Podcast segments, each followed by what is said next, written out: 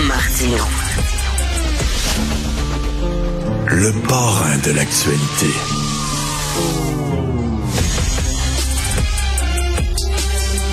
Alors qu'on le veuille ou pas, qu'on soit content ou non, les médias sociaux sont là pour rester. Les jeunes vont les utiliser, qu'on soit content ou pas. Donc l'important, c'est de leur apprendre à mieux utiliser les médias sociaux. Il y a des gens qui font ça, qui se promènent dans les écoles. Euh, ils ont fait ça avec des jeunes du secondaire. Ils le font maintenant avec des jeunes de l'élémentaire, c'est-à-dire primaire, de 10 à 12 ans. Euh, grâce à un appui du ministère de la Santé et des Services sociaux, euh, le Centre pour l'intelligence émotionnelle en ligne, c'est ce qu'ils font. Ils se promènent, ils rencontrent les enfants, puis ils leur montrent ben, à mieux utiliser euh, ces médias sociaux-là. On va parler avec Emmanuel Parent, qui est directrice générale et cofondatrice du Centre pour l'intelligence émotionnelle en ligne. Bonjour le ciel. Bonjour Emmanuel. Bonjour. Euh, pour les ados, donc vous l'avez fait pour les ados pendant trois ans, c'est ça? Oui, exactement. Notre objectif, c'est de créer un programme de prévention des méfaits associés au numérique. Là. Fait que, oui, médias sociaux, mais aussi jeux vidéo, téléphone, Apple Watch. sais, en tout cas, on verra où l'avenir nous mène, intelligence artificielle. Puis là, maintenant, on est rendu dans les écoles primaires. Est-ce que c'est trop jeune pour leur parler de ça dans les, entre 10 et 12 ans? Non, parce que ils utilisent déjà la tablette, le numérique depuis tout petit, ou du moins ils voient leurs parents les utiliser, donc ils sont tellement allumés mais les connaissances sont très, très inégales. Fait que d'un côté, j'arrive d'une classe de quatrième année, t'as des enfants qui m'expliquent l'impact de la lumière bleue.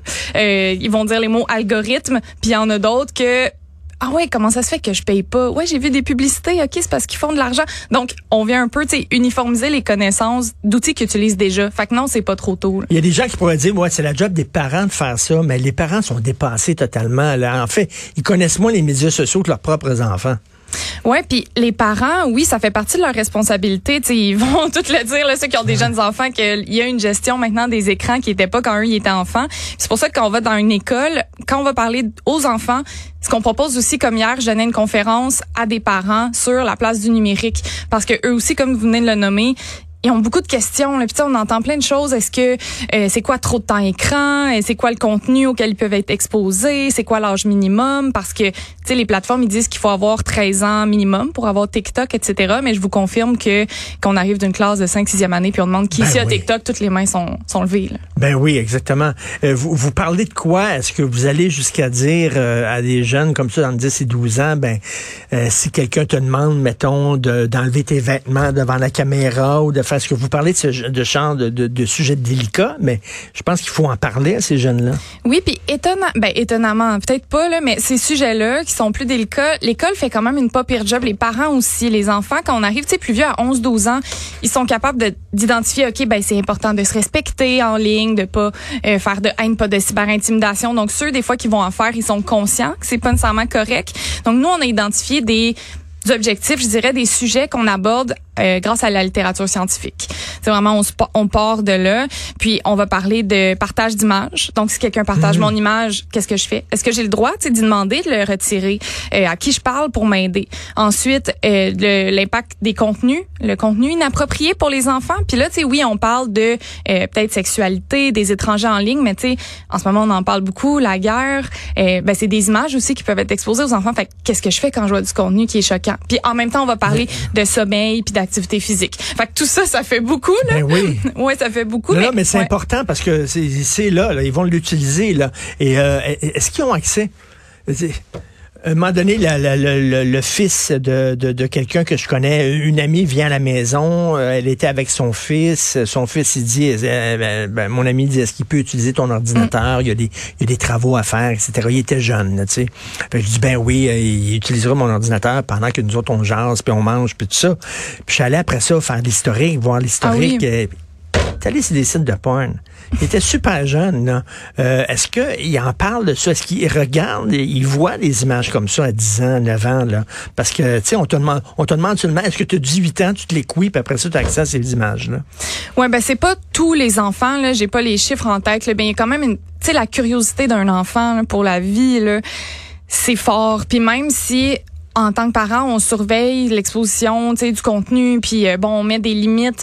Les jeunes sont bons aussi pour filtres, mais c'est pas tout le monde qui comprend comment ça fonctionne. Non, d'une part, c'est pas tout le monde qui maîtrise ces, ces paramètres-là, puis en plus, les jeunes, là, si tu veux voir là, des images, puis que tu es curieux, là, sont capables d'apprendre c'est quoi le code de leurs parents, de savoir comment remettre le Wi-Fi. Ben Donc, oui. c'est pour ça que l'éducation, c'est la clé, parce que, vous voyez, là, vous étiez chez un ami, il veut faire ses travaux, je veux dire, tu peux pas être partout en même temps. D'où l'importance de dire, si tu vois des trucs, viens m'en parler, puis d'aller au-devant. Et ce qui est triste, euh, je, je trouve, chez les jeunes, c'est que c'est ce, ce besoin d'approbation. Tu sais, Est-ce qu'il va aimer les images que je mets sur Instagram ou sur TikTok? Est-ce que je vais avoir des clics? Est-ce que je vais avoir des cœurs? Puis tout ça.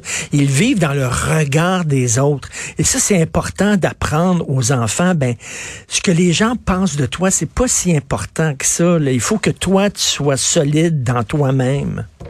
Vraiment, ben oui, je suis juste d'accord. Puis tu sais, la notion d'affirmation de soi, Oui. on en parle dans l'atelier. Disons, tes amis veulent regarder un film d'horreur ou ils veulent que vous fassiez un défi pour les réseaux sociaux, puis toi, ça te tente pas. C'est important de s'affirmer. Puis quand tu commences à te définir par tes amitiés, puis qui sont Oui. tellement importantes, ben cette visibilité-là, c'est difficile de résister. Donc, on accompagne les enfants là-dedans, mais ça, c'est bon pour le numérique, c'est bon pour tout. Là. Tu sais, tu- quand, quand t'es jeune, puis tu commences l'adolescence, puis la pré- préadolescence, tu, tu te cherches un style, hein, Ouais. tu essaies toutes sortes d'affaires, tu es en train de former ta personnalité et euh, de, de tout le temps de, de, de te faire dire, ben t'es laid, c'est pas beau ce que tu portes, c'est niaiseux, etc. Ça doit être extrêmement euh, dur pour l'estime de soi des enfants.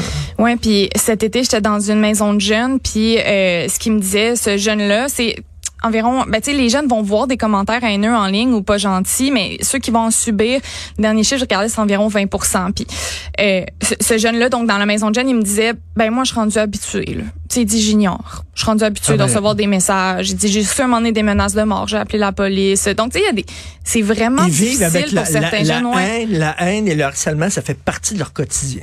Ça fait faut- partie d'une nouvelle réalité avec laquelle il faut qu'ils conjuguent, puis faut faut leur dire c'est quoi leur leur droit, tu sais, qu'est-ce qu'ils peuvent faire avec ça. puis qu'ils qu'ils se développent, euh, qu'ils se fassent pousser comme une couenne, euh, qui, qui se protègent eux autres mêmes. Là. Mais puis tu sais quand quand je suis optimiste là parce que quand même ça prend ça pour aller jaser Ouais. avec les jeunes, je me dis mais peut-être que cette conscience là de soi qui arrive plus jeune, puis une conscience sociale aussi des autres, ça pourrait peut-être aider un certain vivre ensemble, tu sais dans le sens où t'as t'as plus jeune, tu sais que tes ce que tu fais peut avoir un impact puis des conséquences, tu sais. Donc bon, on on Mhm. Et- croise les doigts. Ouais. Et, et ce qui est important de ce que vous faites, et je- j'aurais dit, c'est le Centre pour l'intelligence émotionnelle en ligne, le ciel. Euh, Il y a des gens, je reviens là-dessus, il y a des gens qui disent, ouais, mais c'est la job des parents. Les enfants n'écoutent pas leurs parents. Quand ça vient de tes parents, c'est pas la même chose que quand ça vient de quelqu'un d'autre. C'est ton parent. C'est sûr, mon père va dire que c'est pas correct, ça.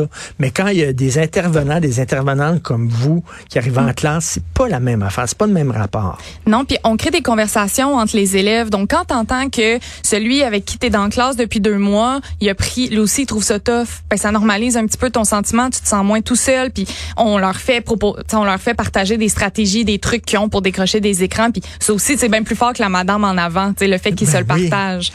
Puis c'est ça, ils ont, mettons, ils se gardent une petite gêne envers leurs parents. Ils veulent pas dire trop tout ce qu'ils ce vivent parce qu'ils ont peur d'être jugés par leurs parents, tandis qu'une une tierce personne comme vous, ça c'est bien. Complètement. Puis même la tierce personne, quelque chose qui est très frappant de tout le monde qui vient voir notre atelier, c'est quand on leur demande, disons, euh, tu sais, moi je dis, hey, je parle à vos parents ce soir avec une conférence. Qu'est-ce que vous voudriez que je leur dise? Tu sais, là, c'est confidentiel. Let's go, on me dit ça. Puis là. Toutes les mains levées, passez moins de temps sur votre téléphone, viens jouer avec moi, lâche ton sel, lâche la télé, viens jouer. Donc c'est ça. Donc souvent on a le regard de comment est-ce qu'on peut protéger les enfants du téléphone qui est entre leurs mains, mais des fois on peut les protéger avec le téléphone qui est entre nos mains, puis le Oui. laisser un peu de côté. Tu sais, donc il y a un regard vers soi aussi Ah, à c'est porter. ça, c'est ça. Eux autres, ils sont critiques aussi des parents Ah, en disant, ils me disent de lâcher mon téléphone, mais mon père est tout le temps sur son crédit de téléphone lui aussi là. Exact. Euh, non, non, c'est- c'est c'est vraiment très important. Euh, on voit, là, il y a plein de textes en disant, il y a eu un texte cette semaine, euh, l'augmentation euh, d'antidépresseurs chez les jeunes enfants. Ils sont stressés. Euh, Est-ce que, selon vous, les médias sociaux jouent un rôle là-dedans? là? parce que c'est stressant d'être tout le temps jugé par les autres. Ah, Puis ben la, la vitesse aussi, là, des, des TikTok, tu passes d'un, vidéo à l'autre, etc. Là, donc, euh, ça doit participer au stress que les enfants ont. Ouais, ben en fait, tu sais, ça me fait penser à une étude même chez les adultes là. euh, ce qui me fait penser, oui, ça peut participer au stress chez les enfants.